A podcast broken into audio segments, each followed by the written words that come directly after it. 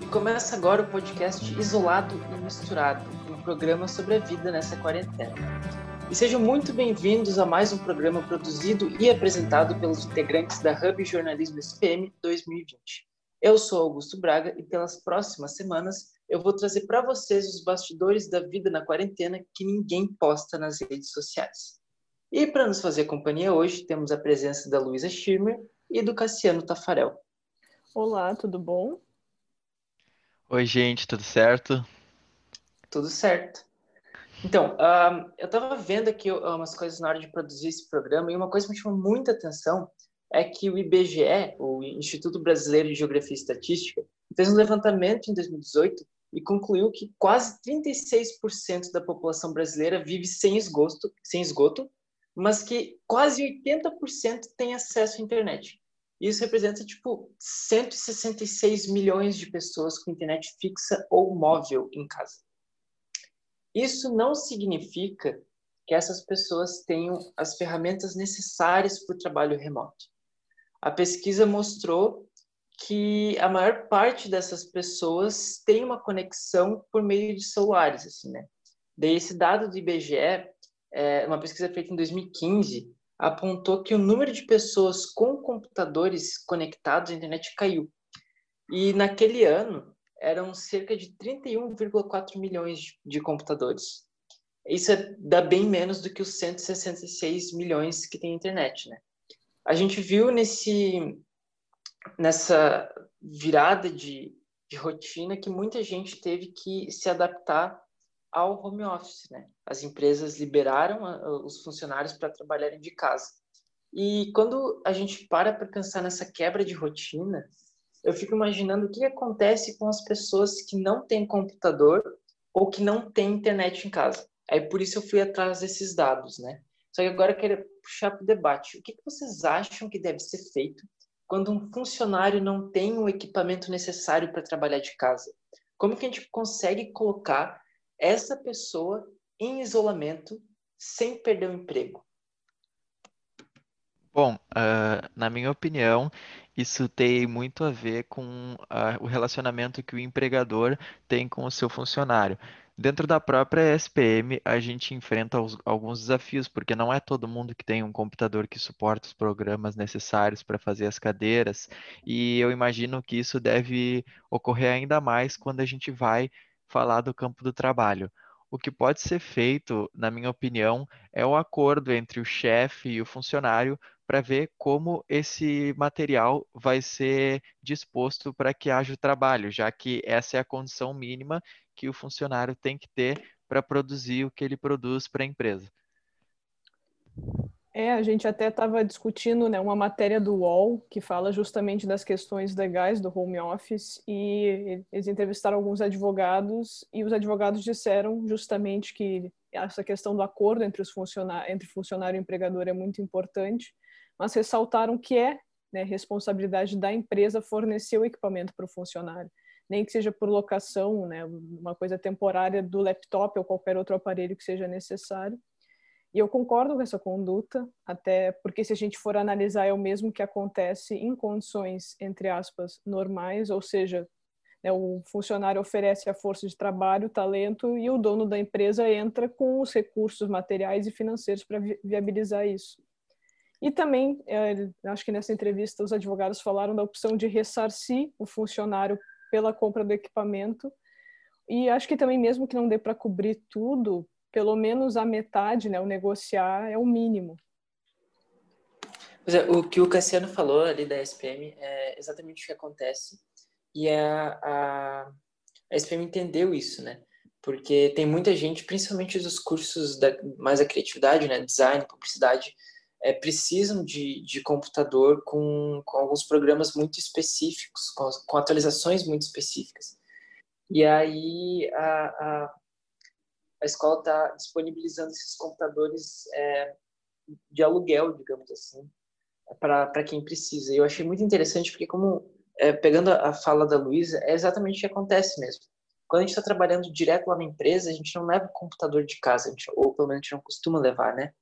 a gente chega lá e a empresa já tem o computador ou outro material que precisa para a gente fazer o nosso trabalho. E realmente não tem o menor sentido essa lógica inverter se o trabalho está sendo feito de outro lugar. Então, assim, para vocês, esse, esse choque na rotina, ter que fazer tudo de casa, tudo pelo computador, foi fácil para se adaptar? Vocês enfrentaram alguns desafios? Ainda não se acostumaram? Ou está sendo melhor do que esperado? Como é que está sendo todo esse processo para vocês? É, olha, para mim no início foi complicado, mas agora está mais tranquilo. Acho que demora para a mente, né, para o cérebro se acostumar com uma mudança de rotina tão radical e tão repentina. E no meu caso, por exemplo, a gente acaba achando que vai ter mais tempo para fazer as coisas por estar em casa, mas na verdade o tempo é o mesmo, né? O que muda é a forma de aproveitar ele. E o mais difícil para mim foi entender que isso não são férias, né? E tem que controlar as distrações, especialmente durante as aulas, que são EAD. E né, acho que todo mundo, quando entra no, no celular, no computador, vai direto para o Twitter, para o Instagram, ver as notícias, né? Os memes relacionados às notícias. E a gente acaba esquecendo na aula do Zoom, né? Muitas vezes. Mas acho que é bom porque ajuda a, a gente a ter disciplina também. Acho que é um aprendizado bom, um desafio interessante também. É, eu concordo muito com isso que a Luísa falou, porque normalmente a gente, a gente consegue ficar mais focado quando a gente está dentro da instituição de ensino ou do trabalho, porque não tem muitas coisas que podem puxar a tua atenção. Em casa, tu tem um universo gigantesco de coisas que vão ser bem mais interessantes para ti do que olhar uma aula online ou fazer um trabalho da faculdade. Mas uh, o que tu tem que fazer nesse caso é te focar e te organizar para que tu consiga realizar todas as tuas tarefas e ainda assim consiga aproveitar as coisas que tu quer, porque agora com mais tempo em casa, menos tempo na rua, a gente pode dividir esse tempo de um jeito que seja mais prático e também que traga mais benefícios para nós. Como a Luísa estava falando, é um, uma prova de autodisciplina, né? Porque a tentação de ficar no sofá ou na cama ou com uma série passando na televisão enquanto tu está assistindo a aula é enorme, sim. Mas também, em compensação, a chance de tu não conseguir se dedicar àquilo que tu precisa é bem maior, né? Porque quando a gente está no trabalho ou na faculdade, a nossa vida é basicamente exclusiva àquele momento. E em casa, que nem o Cassiano falou, tem um universo ali chamando para muita coisa. Quem sabe, sei lá, ver essa primeira aula da manhã deitado é, é um crime. Eu quase. Sério, é muito difícil. A gente tem que cuidar bastante para conseguir, é, claro, não ficar desconfortável dentro da própria casa, achar uma maneira de conseguir se sentir bem fazendo o trabalho, mas também não pode se sentir bem demais, porque senão a gente acaba re realmente relaxando na, nas tarefas, né? E assim, é, depois que essa rotina do home office se estabelece, como que a gente faz para se organizar? Eu, por exemplo, uh, eu costumava, quando a rotina era normal, digamos assim, eu costumava fazer tudo ali uma coisa atrás da outra, porque eu já estava na rua e todo mundo ia me lembrando, via no WhatsApp o que eu tinha que fazer e já fazia. E agora que a gente está em casa, eu já tentei fazer planilha no Excel, eu já tentei escrever documento no Word, mas eu não consigo. A única coisa que serve como, como agenda para mim, que realmente está funcionando, é um caderno que eu tenho, que eu tenho que escrever à mão todas as tarefas do dia e eu tenho que colocar do lado se ela já está feita ou não. Se eu faço por tabela ou se eu faço no celular, em qualquer coisa, simplesmente não, não flui o negócio. Mas agora, se eu tenho um papel na minha frente com a lista de coisas que eu tenho para fazer, aí a coisa anda. Que, que vocês estão fazendo para se organizar melhor? Cara, uh, eu nunca fui muito de usar cronograma ou qualquer coisa que me ajude a me organizar, porque eu também nunca fui uma pessoa muito organizada nos meus estudos, apesar de eu sempre uh, conseguir atingir minhas metas com mais facilidade. O que eu faço hoje em dia que eu não fazia quando a gente estava fora desse contexto de pandemia é, basear todas as minhas atividades, uh, falando de atividades escolares, trabalhos. eu, eu baseio todas elas nos dias que eu não tenho aula. Então, terça-feira, sábado e domingo são os dias que eu mais produzo, que eu uh, tiro para ver o, os filmes que eu preciso ver, ou fazer as resenhas, fazer todos os tipos de trabalho, mas durante e durante a semana eu deixo para fazer só aquelas coisas que são pequenas, que não uh, demandam tanta atenção ou mesmo esforço para não me desgastar, porque eu sei que vai ter aula no outro dia e eu vou ter que estar tá prestando atenção. E como a gente já falou no ponto anterior, é mais difícil prestar atenção, então eu tenho que estar tá mais focado. Então eu tento manter toda a minha rotina de trabalhos pesados nos dias que eu não tenho aula, para que eu consiga me dedicar 100% para eles e fazer do jeito que eu acho que deve ser feito, do jeito que eu acho que vai ficar bom. É, até tu falou, Augusto, é impressionante, eu me identifiquei total contigo, porque eu não suporto Excel. Eu tive cadeira de Excel, eu não consigo, não consigo, é simplesmente além. Eu admiro quem consegue, tem muita gente que consegue, é super uma coisa prática que te ajuda demais, mas é isso aí, eu tenho que anotar a mão o que eu fiz, o que eu não fiz. E é isso aí, não caderninho uma coisa, mas acho que também parte de cada um, né? Uh, como o Cassiano falou, isso aí, ele pega os dias que ele não tem aula e daí é aqueles dias que ele mais toca. E muita gente também já ouvi de muita gente que é o que acontece. E toda adaptação é um processo, né? A gente vai descobrindo o que funciona, o que não funciona ao longo disso. Por exemplo, eu também, eu não consigo ver aula deitada, eu durmo. Então, é isso, né? Cada um, cada um. É, o Cassiano falou um negócio interessante, que ele tira os dias que ele não tem aula para produzir, fazer o que tem que fazer. É, eu não sei como é que é, é, funciona contigo, Luísa, mas eu sou o contrário. Se eu tenho um, um, horário vago, a não ser que eu tenha uma agenda extremamente cheia, que eu precise resolver tudo, eu praticamente não faço nada. É o quando eu não tenho aula ou quando eu tenho um horário vazio, é o momento que eu tiro para, sei lá, ver filme, ver série, descansar. E eu aproveito o pique da rotina mesmo, dos dias mais cheios, e vou encaixando no, nos horários vagos ali é, as atividades que eu tenho para fazer. Porque apesar de eu ter várias é, atividades, a maioria delas são curtas, então eu consigo matar rapidinho. É, eu me sinto mais produtivo nos dias que eu já tenho uma carga enorme de coisas para fazer, porque daí seria só mais uma na lista. E quando eu não tenho nada, colocar uma coisa na lista pode dar uma certa preguiça até ter a vontade de se levantar da cama e fazer. Eu não sei como é que funciona contigo. Não, comigo eu tenho dias. Eu sou uma pessoa que eu, é, regras são complicadas. Mas, é, por exemplo, tem um dia que eu tô me sentindo que nem tu, assim, bah, eu tô no pique, eu não quero perder a, o, justamente nessa esse feeling de água, não, vou tocar, vou tocar, e daí eu toco. Mas tem dias que depois da aula eu não quero fazer mais nada, eu quero, sei lá, é, espairecer, ver uma série, qualquer coisa, e daí eu eu isso aí pego um tempo para descansar. Mas é, é cada um como eu disse cada um cada um. E acho que também tem muita gente que tem, tem rotinas diferentes que a gente falou. E vai é isso aí. E vocês acham que depois que a nossa rotina voltar ao normal vocês vão digamos assim, carregar de bagagem essa, esse cronograma de organização que vocês estão tendo agora? Ou vocês acham que quando voltar ao normal, o método de organização de vocês também vai voltar como era antes? Quer falar primeiro, Luísa? Não, eu falei o último, por isso que eu deixei para ti. Ah, tá, então tá.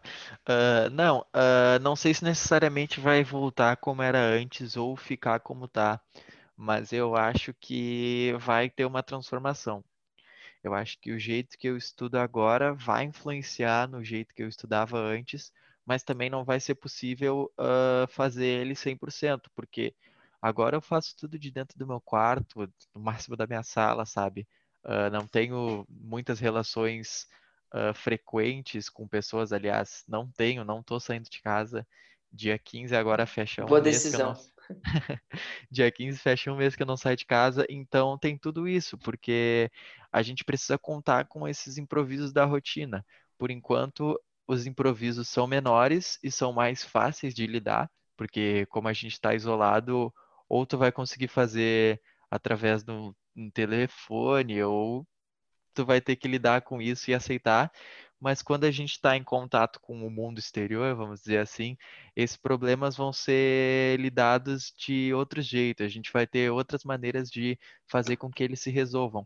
Então, uh, eu acho que vai ser impossível seguir com a mesma rotina, mas também não, eu não vou voltar para minha rotina anterior. Eu acho que uh, essa época de pandemia vai servir como um aprendizado para que a gente possa construir novos jeitos de estudar, de trabalhar, enfim, de fazer as atividades que a gente deve fazer.